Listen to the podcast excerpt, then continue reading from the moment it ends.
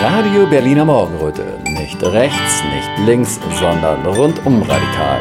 Irgendwie schräg, aber nicht schief und äußerst interaktiv.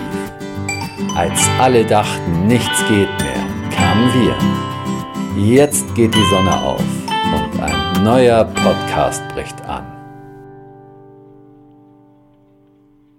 Oliver Schindler von Radio Berliner Morgenröte ist heute zu Gast bei Uli Gellermann. Hallo Uli. Grüß dich, mein Lieber. Ja, ähm, erstmal danke für die Einladung bei dir zu Hause und danke für den guten Kaffee, den ich schon serviert bekommen habe. Das ist ja schon mal ein großes Plus. Ich fühle mich jetzt doppelt so wach wie vorher. Ähm, ja, wir machen heute ein ganz spezielles Interview. Das geht gar nicht um irgendein Thema, was jetzt hier und heute besonders wichtig ist in den Medien, die meistens ja abends um acht besonders ähm, lecker verpackt ans Volk rübergegeben werden. Nee, das geht um dich selbst, um deine Entwicklung in deinem Leben, um deine Geburt, um deine Pubertät, um dein Wachstum bis zu dem Mann, der du heute geworden bist. Hätte ich das gewusst, hätte ich nicht zugesagt. Ich weiß, Uli, deswegen habe ich es auch nicht gesagt. Ich habe das schon so geahnt. Aber jetzt sind wir schon mal hier, dann machen wir also einfach, okay? Ja. Gut, Dankeschön. Ähm, ich habe über dich gelesen, dass du der Sohn eines amerikanischen Soldaten bist, ne? Ja, das ist so ein üblicher äh, Wikipedia-Unsinn. Wo die das, diesen Quatsch herhaben, weiß ich nicht, aber da meine Mutter schon längere Zeit tot ist, mein Vater auch, ist es mir scheißegal, aber es beweist wieder, Wikipedia lügt. Das war eigentlich ein anderes Wiki. Das war gar nicht Wikipedia, das war irgendwie so ein Wiki auf ähm, Film, Medien bezogen. Filmwiki. Film der sogenannte, genau. Er gehört aber zum Komplex dazu und ist das schlichtweg falsch. Hm? Ah, das, also das klang gar nicht so bösartig, was Sie da geschrieben haben. Außer, wenn ich das erwähnen darf, ich kann es aber auch rausschneiden, außer dass sein Abitur nicht geschafft hat es damals. Damit kann ich gut leben, ja. Ja. Schon ja, lange her. Kann ich nachvollziehen. Ging mir ja genauso. Also das war eigentlich das einzig in Anführungsstrichen Negative, was Sie ja geschrieben haben. So ansonsten, also ganz sachliche Informationen, muss ich jetzt mal so sagen. Nun ja. Also du bist aber in Düsseldorf aufgewachsen. Das, das ist richtig, ja. Mhm. Ja. Und in einem Arbeiterviertel stand da. Auch das ist korrekt. War dein Vater denn Arbeiter? Äh, hat Werkzeugmacher gelernt und äh, später hat er aber den normalen 50er Jahre Aufstieg gemacht. Und das wäre, was für ein Aufstieg war das damals? Nur da war in einem äh, Unternehmen für Automobilersatzteile Export-Import, äh, war Prokurist. Werkzeugmacher ist aber auch ein schöner, noch alter, altmodischer Beruf. Ähm, konntest du als Kind dann noch miterleben, wie dein Vater so in der Werkstatt arbeitete? Hast du so klassisch bei ihm zugesehen und dann auch gedacht, ach, ich will später auch mal Werkzeugmacher werden? Nein, auf keinen Fall, weil Werkzeugmacher arbeiten in großen Unternehmen, in ja. Fabriken. Da sind sie Teil eines mehr gegliederten Produ Produktionsprozess. Also da war nichts zu gucken. Da lief nicht zu Hause, sondern irgendwo in einer großen Werkshalle. Da waren Kinder nicht zugelassen. War dein Vater politisch? Nein, er war 50er Jahre Bürger und äh, wahrscheinlich hat er CDU gewählt. Ich überlege gerade. Also politisch im klassischen Sinne war er nicht. Man wählte irgendwas. Ja, dann habt ihr euch über Politik und sowas gar nicht unterhalten, ja? No, als ich äh, plötzlich merkte, dass ich in einem Mörderland lebte, ne? also ja. hier, hier wurden ja mal, wenn er ein bisschen länger her war zu der Zeit, jede Menge Juden umgebracht. Äh, da haben wir dann mal über Politik geredet. Es war nicht sehr friedlich. Und äh, wo hattest du das da erfahren? So im normalen Schulunterricht oder? Ich hatte in meiner Klasse einen äh, jüdischen Mitschüler. Und der hat mich äh, sehr freundlich und sehr ordentlich darauf aufmerksam gemacht, wie das in diesem Land war, bevor ich da war. Damals ist das noch gar nicht so in den Schulen Nein, äh, völlig, so undenk Nein, völlig undenkbar. Das war ein großes Geheimnis. Das war eine Enthüllung, eine riesige Enthüllung, dass hier millionenfach und in Gesamteuropa äh, Juden umgebracht wurden, vorzugsweise von Deutschen. Interessant, weil heutzutage ist das ja so, dass sich viele beklagen, dass man sich vor diesen Nachrichten gar nicht mehr retten kann. Ne? Also ich erinnere mich dann noch in den 70er, 80er Jahren lief dann im Fernsehen ständig rauf und runter vor 40 Jahren. Ja, dann muss es die 80er Jahre gewesen sein. Und äh, da waren dann so Rückblicke, dann hast du immer irgendwelche Bomber gesehen, die da Bomben abgeworfen haben. Adolf Hitler, wo die Nazis dann dran vorbei marschiert sind und alle haben sich die Kehle auf der Bühne heiß geschrien da und äh, äh das ist das, woran ich mich noch erinnere. Kannst du dich noch erinnern, wann das denn losgegangen ist? Ich habe ein schlechtes Zahlengedächtnis, war relativ einfach, kannst du nachgucken. Äh, in dieser US-Soap-Opera-Serie Ja. Holocaust. Die hieß einfach Holocaust. Ja, ja, Die ja, hat ja. den Deutschen also das massenhaft nahegebracht. Es gab auch andere Quellen, wie gesagt, mein Klassenkamerad oder Mitschüler, äh, der auch Jude war. Äh, Ja, man wusste es, aber es war nach wie vor bis zu dieser Serie relativ verdeckt und nicht offiziell. Naja, und dann hattest du also sozusagen eine Exklusivinformation von deinem Mitschüler bekommen. So ist es. Hat er in erster Linie so mit dir so geredet oder hat er auch mit anderen drüber geredet und Er machte da kein Wesens draus, äh, weil äh, zwar die Nazis weg waren, aber der Antisemitismus war natürlich nicht weg automatisch. Das ist ja das wäre eine sonderbare äh, Achse gewesen. Äh, also er handelte damit nicht, aber mir hat das erzählt und vielleicht auch drei, vier anderen. So genau weiß ich das nicht. Ne? Ach, und dann, so hat deine politische Prägung dann sozusagen begonnen, kann man sagen, ja? Ja, ein Teil meiner politischen Prägung. Ja. Naja, es klingt so, als ob du das erstmal gehört hattest, ähm, mir wird ja hier nicht alles erzählt. Ja, und äh, da muss ich mich sozusagen alternativ informieren, ne? Das ist so richtig, ja. Hm. Ja, ja. Und aus erster Quelle dann auch noch. Ja. Bist du mal bei dem zu Hause gewesen? Hast du auch mal deine Eltern kennengelernt? Ja, kurz, äh, ein wenig. Ja, so äh, viel prägender in der Richtung war, äh, ich habe in Düsseldorf gelebt, da ist man um die Ecke rum nach Holland. Holland war das bevorzugte Urlaubsland oder mal am Wochenende fuhr man nach Holland. Und dort waren wir Deutschen nicht so richtig populär. Da ich aber relativ jung war und ein heftiges Interesse an den holländischen Mädchen hatte, äh, habe ich Holländisch gelernt. Was äh, nicht viele äh, konnten, Deutsche eigentlich eher nicht. Ne? So. Und ähm, wurde dann von den Holländern aber nachdrücklich darauf aufmerksam gemacht, dass ich einer grauenhaften Nation zugehörte. Ja? Äh, wir sind uns die Moffe und von der fanden es echt vreselijk, was wir alles getan hatten in der Vergangenheit. Also ich habe meine äh, Teil meiner politischen Aufklärung auch von den Holländern bekommen. Und dann hat sich das jetzt gar nicht äh, ausgezahlt, dass du extra Holländisch gelernt hast? Oder war dem Mädchen das egal? Den Mädchen war das relativ egal. Ich äh, war wahrscheinlich unglaublich begabt, hübsch, äh, intelligent. Oder ich kann es nicht mehr so ganz genau.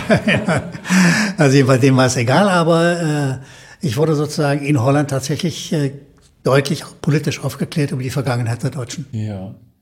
Hast du eigentlich Geschwister? Ich hab, hatte eine Schwester, ja. Ja, ja, ja. Und ähm, wie hast du dein Zuhause so in Erinnerung? Also, ähm, du hast ja schon gesagt, das war eine ganz normale bürgerliche Familie gewesen, ne? Ja, Herkunft eher proletarisch. Äh, Mein Großvater auf der einen Seite äh, war Bergmann.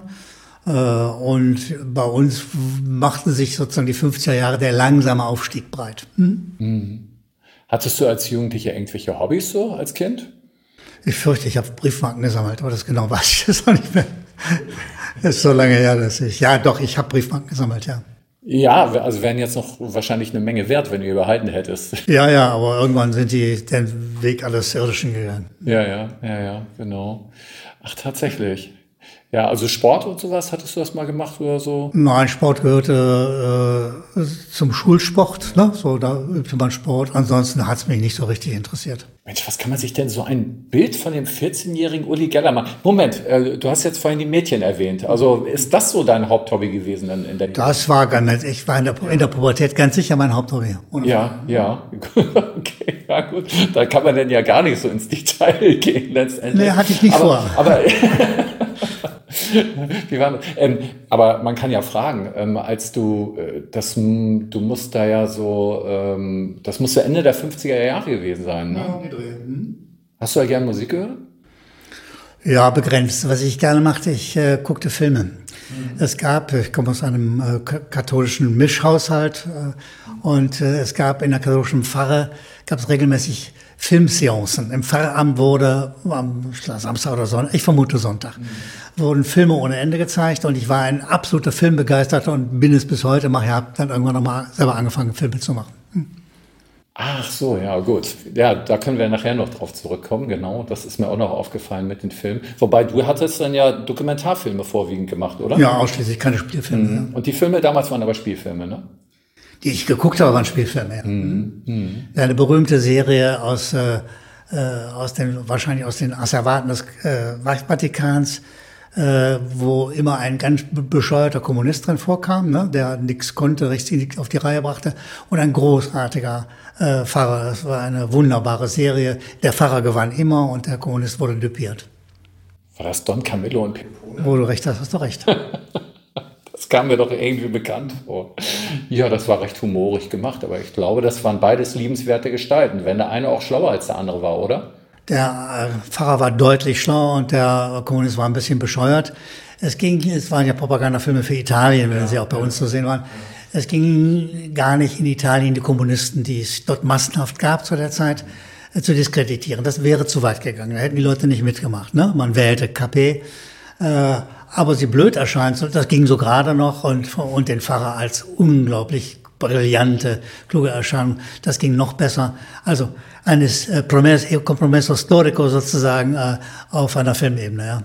Ja, so einen Pfarrer hat man, glaube ich, in der Wirklichkeit noch nie gesehen. Also, so schlau, also ich jedenfalls nicht. Ja, ja, ja, ja, ja, genau.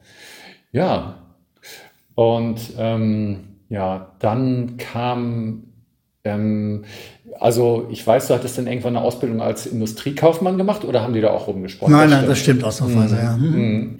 War das erstmal so etwas, wo du sagtest, okay, irgendwas muss man lernen oder hattest du da richtig Lust drauf? Äh, nein, richtig Lust hatte ich nicht, aber in der Tendenz, man muss was lernen, klar. Und dann habe ich geguckt, was es gab. Und Düsseldorf war, was die, ist wahrscheinlich heute immer noch, die meisten nicht vermuten, ein Industriestandort. Also Henkel zum Beispiel, ne? Äh, spielt dort eine Riesenrolle und äh, Mannesmann Röhrenwerk und so Zeugs. Und äh, ja, also bin ich bei einer Tochter von Henkel als wie heißt das, Auszubildender, glaube ich. Äh, wir nannten es, glaube ich, eher Lehrling damals, äh, in eben einer Tochterfirma von Henkel untergekommen. Ja. Hast du das jemals beruflich umgesetzt in der Praxis? Äh, naja, also äh, man lernte in Maßen kaufmännisches Denken, wobei ich das primär im äh, Lebensmitteleinzelhandel meiner Großeltern und meiner Mutter gelernt habe, kauf, kaufmännisches Denken. Also ich stand sehr früh schon hinter der Ladentheke mit einer äh, langen Schürze, die mir vom äh, Kinn bis an die Füße reichte. Und äh, da lernte ich eigentlich das eigentliche, richtige, gute kaufmännische Denken. Aber zugegeben, schöne Grüße an Enkel, ich habe auch da was gelernt, ja. Ja, ja, schön. Und dann kamst du zur Bundeswehr, ne? Wehrdienst, ne? Relativ schnell äh, kam ich zur Bundeswehr, ja. Mhm. Ähm, wie war das so? Also Ende der 80er Jahre, äh, nee, Quatsch, Ende der 60er war das ja gewesen, ne? Mhm. Das ging ja genauso noch in die Hippie-Zeit denn irgendwie über, ne? Der Ende der 60er, Ende 8? Na, Hippie war ich nicht. Ich habe mich unter dem äh, Eindruck der der 67, 80, 68er Zeit, das war das, das zentrale Moment meiner politischen Prägung, habe ich mich aus der außerparlamentarischen Opposition kommend, die radikal links war, äh, dem radikalsten überhaupt, den Kommunisten angeschlossen. Und äh, ja, das prägte sehr. Hm? Ähm, darf ich fragen, ob dahinter eine radikale Kommunistin steckt? Nein, leider nicht. Das kann man sagen. Pech gehabt, ja. Nein, äh, es war mehr so, ich habe geguckt, äh, ausgehend von unserem äh, politischen Aha-Erlebnis, dass es den Vietnamkrieg gab. Äh, die großen mächtigen USA stampfen auf dem kleinen vietnamesischen Volk rum, und zwar in einer brutalen, äh, radikalen, ekelhaften Art und Weise. Napalm und alles gehörte dazu. Äh, und selbstverständlich war, auf der Seite, war ich auf der Seite der Vietnamesen. Und dann habe ich geguckt, wer hilft den Vietnamesen? Und das war völlig klar damals. Das war die Sowjetunion, die DDR, das sozialistische Lager half den linksorientierten äh, äh, vietnamesischen Kämpfern. Und von daher habe ich mich entschlossen, temporär Kommunist zu werden. Ja, also so eine Art Beschützerinstinkt für die kleineren und schwacheren. Denn. Das ist nett, aber ich war einfach wütend äh, über diese Drecks-USA und dachte, den zahle ich heim und mir schien es äh, vernünftigste, den es heim zu zahlen, äh, Kommunist zu werden. Ja, ja, ja, es gibt ja so verschiedene Art und Weisen, warum man sich für etwas entscheidet. Ne? Geht man links rum, geht man rechts rum sozusagen? Oder äh, entscheidet man sich jetzt für die Amerikaner oder für die Vietnamesen? Ähm, das macht ja einen Menschen irgendwie aus, seine Entscheidungen. Ne? Und irgendwas beeinflusst diese Entscheidungen, ja. Deswegen frage ich mich dann, hast du vielleicht in der Schule auch schon immer die Schwächeren beschützt? Nein, umgekehrt fällt mir gerade ein. Zum ersten Mal, dass ich darüber nachdenke. Ähm, in meiner Schulklasse gab es äh, Günter Reppan. Ich hoffe, der lebt noch. Wenn er ja. zuhören sollte, fände ich ganz großartig. Günter Reppan war der Sohn eines Kommunisten. Äh, und die Kommunisten waren in den 50er Jahren, also das Letzte, man war, also alles möglich, aber in den 50ern warst du wirklich Also sowas wie einer, der Pest und Lepra gleichzeitig hatte, ja. Das war die Haltung gegenüber den Kommunisten in Westdeutschland. Ja, ja. in Westdeutschland groß geworden. Das ist klar. Ja. So.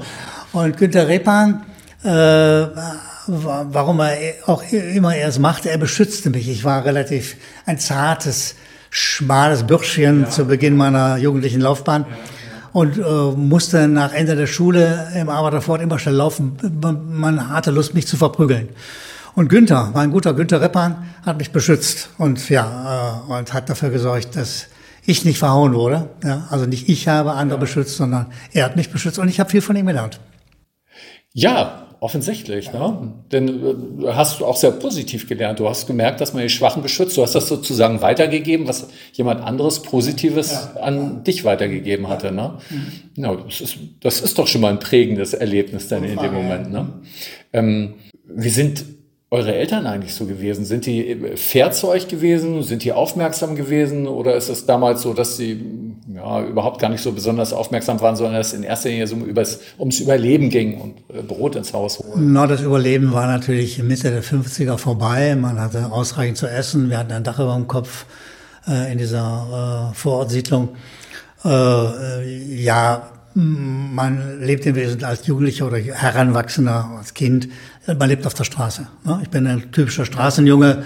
Eltern mussten arbeiten, mussten alles ran schaffen, also Zeit für mich hatten die keine. Als ich dann groß genug war, um über die Ladentheke zu gucken, da war ich interessant als äh, äh, ständiger Verkäufer, anfänglich im Laden meiner Großeltern, später im Laden, Lebensmittelladen meiner Mutter. Hast du das gerne gemacht? Ja, ich denke gerade nach. Jein. Also auf der anderen Seite war es eine Pflicht, es war richtig Arbeit. Ja, ne? so, also waren immer mehrere Stunden am Tag. Äh, aber zugleich fühlte ich mich natürlich auch wichtig. Ja, ja. Äh, und das Größte war natürlich, ich saß an der Quelle für etwas, was du mit Sicherheit nicht kennst, die berühmten Sanella-Margarine-Figuren. Das sagt dir gar nichts. Das war äh, ein Giveaway der Firma Sanella ja. äh, und sah aus wie echtes Elfenbein, war natürlich Kunststoff ohne Ende. Und da hatte ich die größte Sammlung der Erde. Ne? Logischerweise, ich saß ja an der Quelle, ja, und war von daher sehr populär in der Nachbarschaft. Ach, die hatten dich dann besucht und deine Sammlung angeguckt oder hast du nee, auch was die, abgegeben? Aber, kann, kann ich auch was von davon haben oder so. Ich habe dann gnädig immer was abgegeben. Ja, ja. ja, gut, okay. Ja, so äh, kann man auch Freunde gewinnen, so, ne? Aber charmant warst du sicher auch, oder? Das musste die Jungs und die Mädel, eher die Jungs fragen, weil damals waren Mädel weitestgehend tabu, bis ich mal nach Holland kam. Ach ja, da ist der Knoten dann geplatzt sozusagen in Holland. Ja, das ja. kann man so sagen. Ja, ist so schön. genau. Ja, und ähm, wie war die äh, Bundeswehrzeit so für dich? Das äh, bedeutet ja sicher auch damals so viel Disziplin, Drill, äh, nach, den, nach der Pfeife von jemandem. Ja, das bedeutete erstmal, dass ich einem Parteibefehl gehorchte. Ne? So, weil äh, damals konnte man ohne sehr große Probleme verweigern. Ja. Äh, aber die Partei, in der ich zu der Zeit war, äh, gesagt, nein, du musst für den Fall X äh, musst du äh, lernen, wie man mit einer Waffe umgeht. Also bin ich brav im, auf Kommando der Partei in die Bundeswehr gegangen. Das war primär langweilig. Ja. Äh, endloser, endlose Formalausbildung, ja, äh, Gepäckmärsche, also ein Quatsch. Ja. Äh, und insofern eklig, als ich gehorchen musste. Ich habe nie gern gehorcht und ja. äh, von da war die Bundeswehr eindeutig die falsche Anstalt für mich. Ja, ja, ja. Also ich bin ein paar Jahre später da gewesen, mir hat es auch nicht so besonders gut gefallen. Vor allem sich meine Haarpracht damals abgeben. Das fand ich nicht nett. Nee, ich fand es schlimm. Schlimmste Zeit meines Lebens, ehrlich gesagt. Aber manche gehen damit pragmatisch um. Ich habe gelitten wie ein Hund. Ich fand es furchtbar, ja. Ja, und ähm, ja, genau, in der Zeit bist du ein Kommunist gewesen. So, und wenn man den Wiki-Eintrag glauben, äh, glauben darf, dann bist du dann also so haben sie es nicht formuliert, aber liest man zwischen den Zeilen, bis zu zehn Jahre untergetaucht. Wo bist du da gewesen? Weil dann geht es erst wieder 1990 los, wo du als ähm, in einer Werbeagentur gearbeitet hattest. Also mir ist mir nicht bewusst, dass ich untergetaucht bin. Ich weiß nicht, wie Vicky darauf kommt oder wie man das daraus vermuten kann. Klar ist, man war zu der Zeit illegal in der kommunistischen Partei. Es gab ja keine legale Partei in meiner Zeit. Äh, von daher war man illegal und äh, hütete sich äh, groß darüber zu reden. Äh, und das habe ich tendenziell bis heute behalten. Ich glaube nicht, dass meine alten Genossen äh, jetzt hören möchten, dass ich sie erwähne. Ne? Nicht als Körperschaft, Nö. sondern einzeln oder so. Ja. Also von daher, ja, es gab so eine, äh, so eine Art äh, Schweigegelübdes. Mhm, mhm. Also, ähm, und was hast du denn so in den 70ern gemacht, ähm, bevor du in die Werbeagentur gekommen bist? Ja, ich war, war in, der, in der DKP damals Filmbeauftragter. Äh, und das äh, hieß auf der einen Seite sowohl, dass ich mich äh, um Filmemacher kümmern sollte, und habe ich auch gemacht, äh, als auch, dass ich hier und da selber mal Filme machte, ja. Hm, ja, und dann bist du in eine Werbeagentur gekommen, ja? Richtig. Ähm, ja, ich hätte jetzt bei Werbung erstmal dran gedacht, ja, Werbung ist so etwas typisches, kapitalistisches und so Stimmt ja. Manipulation der Stimmt ja. Mitmenschen. Ja, völlig Wie kann richtig. denn ein eingefleischter Kommunist jetzt anfangen, in eine Werbeagentur zu gehen? Ja gut, das ist ja, äh, da war ich schon längst nicht mehr in irgendeiner Partei, Ja. ähm, aber äh, war arbeitslos in der Zeit und musste irgendwas machen, um Geld zu verdienen. Ja. Äh, ja, und das, was ich ganz gut konnte, äh, war schreiben, Konzepte entwickeln, so ein Zeugs. Und dann bin ich in eine Werbeagentur gegangen und habe gut Geld verdient, ohne Frage. Ja, ja, ja. Ähm, wo hattest du da gewohnt? Düsseldorf. Da hast du noch in Düsseldorf gewohnt, ja? Wann bist du denn nach Berlin gezogen? 90. 90, als sie hier wieder, ich dachte, hier geht die Post ab, was dann nicht so richtig stimmte. Es wird alles wird ganz anders, hochspannend. Na, und dann bin ich nach Berlin. Hm? Ja, gut, das kann ich verstehen. Also 90er Jahre, Anfang 90er Berlin, also äh, die Mauer ist weg. Das schien erstmal spannend zu sein. Und du fandest das gar nicht so spannend, oder wie? Naja, ich, der Unterschied zu Düsseldorf war nicht so sehr groß. Aha. Cool. Ähm, bist du denn viel unterwegs gewesen in der sogenannten Szene abends? So viel auf Partys? Hast da. Nein, eher nicht. Ich war durch den Job eher häufiger in der langsam zerbröselnden oder restlichen DDR unterwegs, weil äh, der Agenturchef äh, glaubte, dass man dort gute Etats sammeln könnte. Ja. Und naja, und das habe ich dann auch tatsächlich gemacht.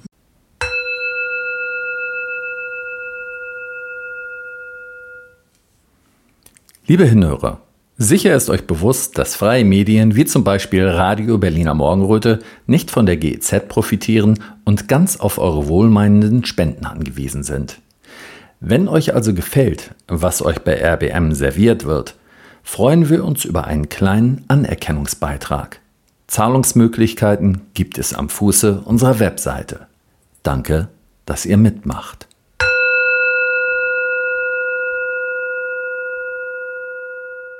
Dann war da noch der rote Kasten am Potsdamer Platz, stimmt das? Naja, ich war, äh, ich war nach der Werbeagentur äh, im Berliner Bausenat beschäftigt. Ja. Der Wechsel also von der Agentur zum Bausenat war sozusagen der Schritt in eine andere Form von Öffentlichkeitsarbeit. Also hier ging es nicht mehr primär um Slogans oder äh, gutes Design oder so, sondern es ging darum, das Bauen in Berlin äh, populär zu machen. Und äh, da gab es diese rote Box am Potsdamer Platz, die Infobox. Und die war mein Baby. Nicht, dass ich die erfunden habe, das, das war ich leider nicht. Äh, aber ich habe sie betreut und habe die Ausstellung dort äh, gehandelt und äh, ja, sowas. Ja. Hat die Farbe Rot etwas mit dem kommunistischen Thema? Absolut gar nicht. Das, Gar nicht. Äh, nein, nein, der arme Senator, der damals war, würde sich im Grabe, wenn er noch lebt, weiß ich nicht, keine Ahnung. Wenn er nicht mehr lebt, würde sich im Grabe rumrennen. Nein, das hatte mit äh, der Farbe Rot im Sinne der politischen Identifikation nichts zu tun. Ja. Der Senat war brav, sozialdemokratisch, ja. Ja, also denn zu der Zeit hattest du dann sozusagen eben Jobs gemacht. Das war denn nichts Politisches, äh, die Arbeit beim Senat, das war einfach nur ein Job. So ist es, ja. So. Und dann bist du irgendwann wieder politisch geworden.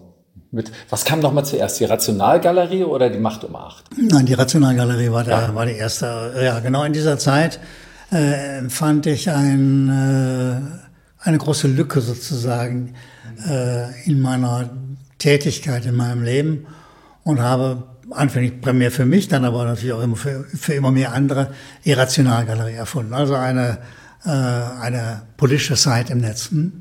Ja, und wie bist du auf den Namen Rationalgalerie gekommen? weil ich das Land zunehmend irrationaler fand.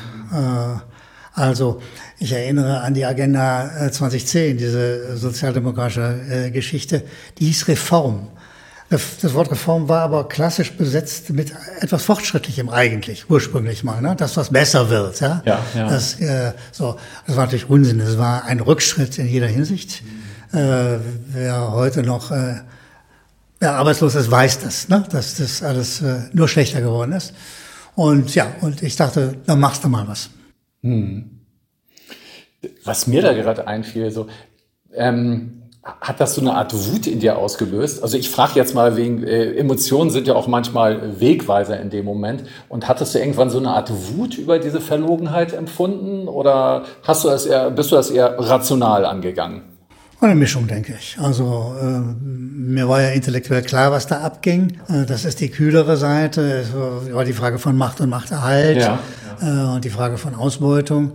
Äh, und die andere Seite, das hat mich natürlich auch wütend gemacht, weil die halten, also mit dieser Agenda 2010 und äh, dem zusammenhängenden Zeug, die hielten uns für blöd. Ja?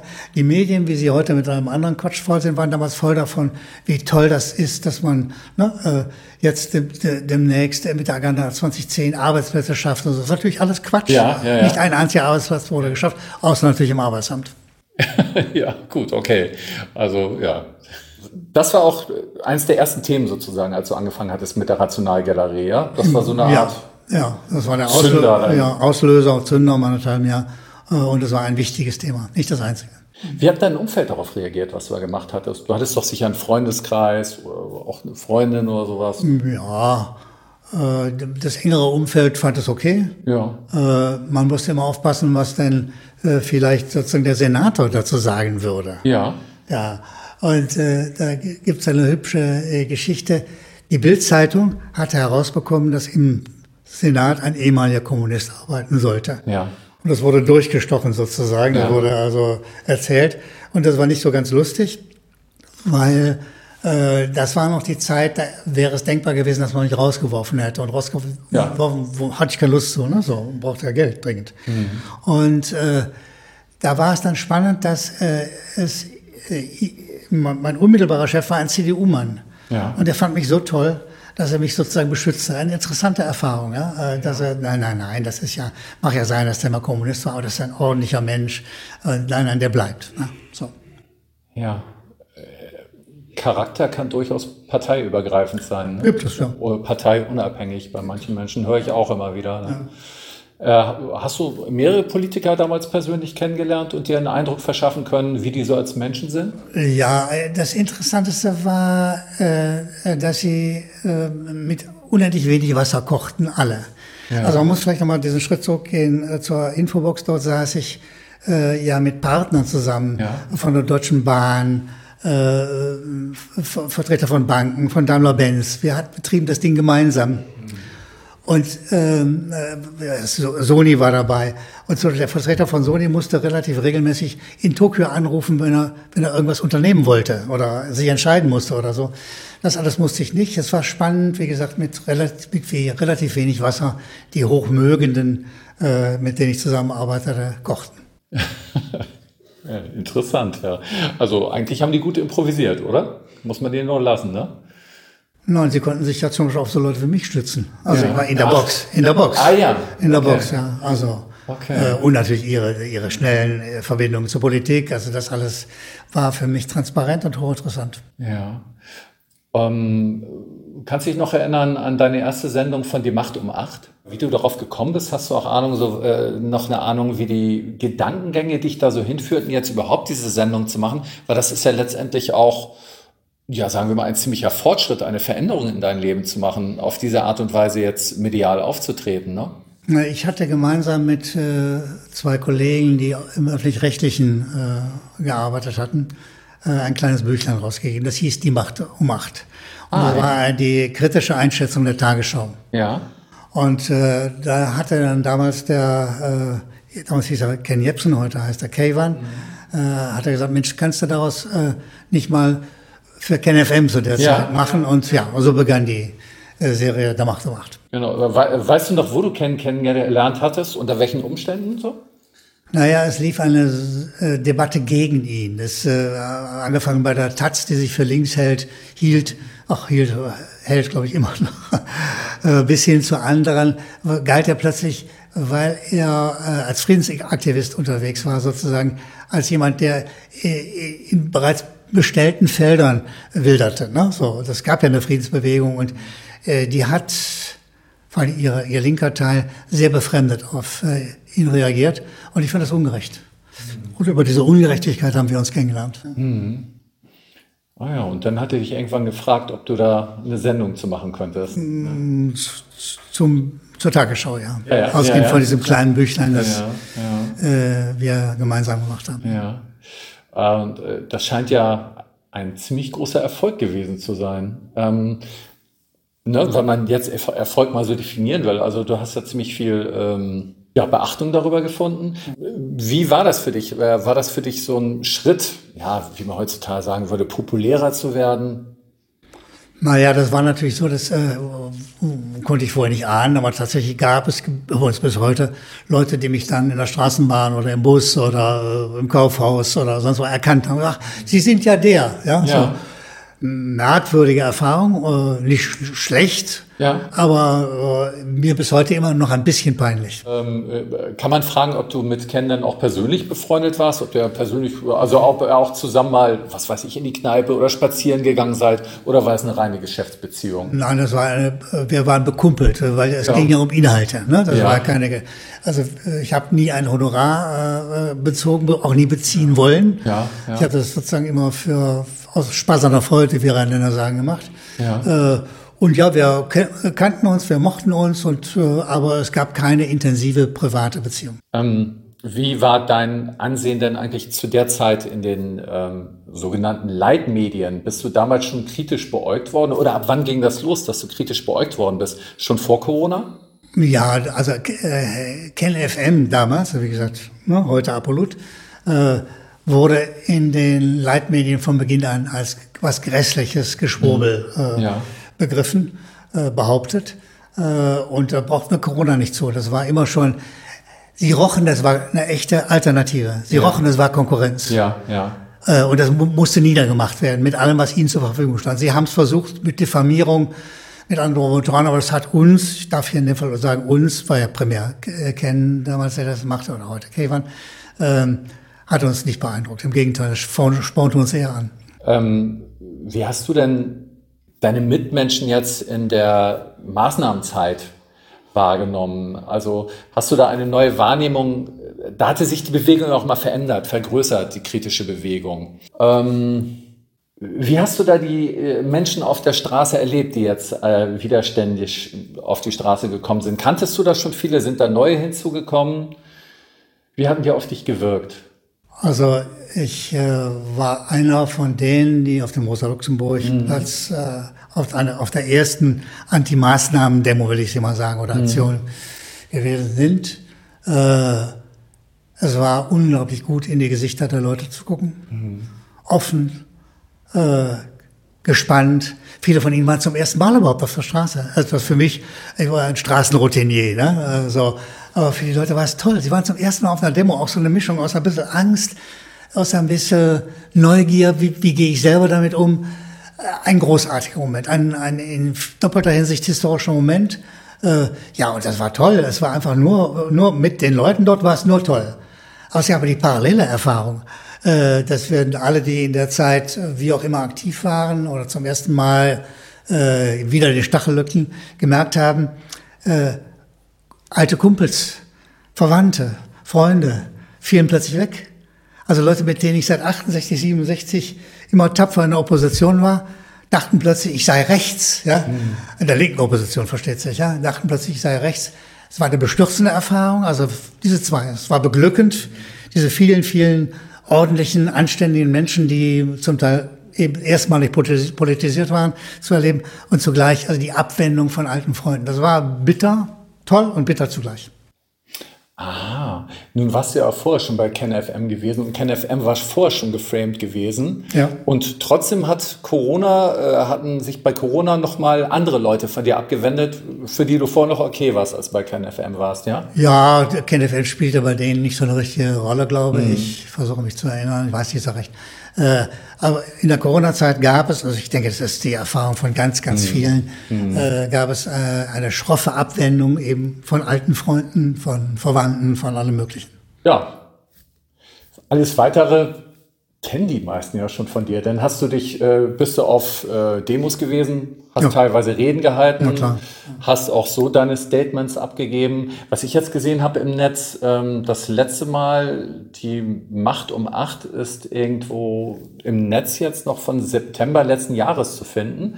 Hast du irgendwann mal damit aufgehört oder woran liegt das? Nein, es war so, dass äh, Ken, äh, Ken, Ken Jebsen, Kayvan, äh, äh, meinte, die ähm, Macht um Macht, das Format, äh, hätte sich totgelaufen oder sowas mhm. ähnliches, hat er gesagt. Mhm. Oh, ich teilte die Meinung nicht. Äh, mhm. Bei ihm, also, also Apollut, hat er sie abgesetzt und ich habe sie dann selber produziert. Ich produziere jetzt alle 14 Tage, äh, mhm. hier in diesem Raum, äh, die Macht um Acht. Und sie ist über meine Seite, also die Rationalgalerie ja, ja, zu ja. Äh, erreichen, äh, aber auch äh, auf YouTube und äh, auf ganz, ganz vielen äh, Möglichkeiten im Netz. Hm? Ja. Und jetzt habe ich wahrgenommen, du bist auch in der Bewegung noch viel unterwegs. Du bist ja vor kurzem auch bei einer Veranstaltung, ja, äh, Charity-Veranstaltung könnte man das fast nennen, also für Gaza gewesen, ne? Ja, das ist ein es ist richtig und nicht so ganz richtig. Also beginnen wir damit, dass ich mitten in der größten Corona-Illegalität mhm. mich nicht nur dem Corona- oder Maßnahmen- oder Demokratiethema gewidmet habe, sondern mitten in dieser Illegalität sozusagen in einer Kneipe, äh, in einem Gartengelände äh, eine, eine, eine erste musikbetonte äh, Geschichte gemacht, ein Konzert ja, ja. für Assange. Ja, ja. So, das äh, fand sozusagen in einer Kneipe, die ständig natürlich unter Polizeiobservation stand. Ja. Da gab es schon mal eine Razzia. Dort haben wir sozusagen gemeinsam, äh, darunter auch meine Freundin, die die Künstler zusammengetrommelt hatte, haben wir die erste Assange äh, Gala gemacht, ja, mhm. mit großartigen Leuten, mit denen ich heute noch zusammenarbeite, unter ihnen äh, Musiker aller Art, äh, Jens Fischer-Rodrian mhm. ganz, ganz weit vorne, der heute noch wichtig ist. Wir beide betreiben diese Solidaritätsgeschichte bis heute und dazu gehörte für uns beide, und das war dann zuletzt seine ja, ja. Idee, äh, diese Solidarität äh, mit dem palästinensischen Volk. Ja. Ja. Ja, gut.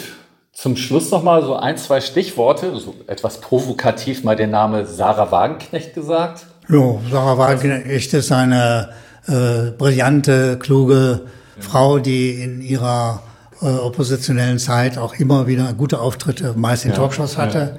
Ja. Äh, und die dann, als sie dann zu einer Parteigründung schritt, programmatisch völlig enttäuschte.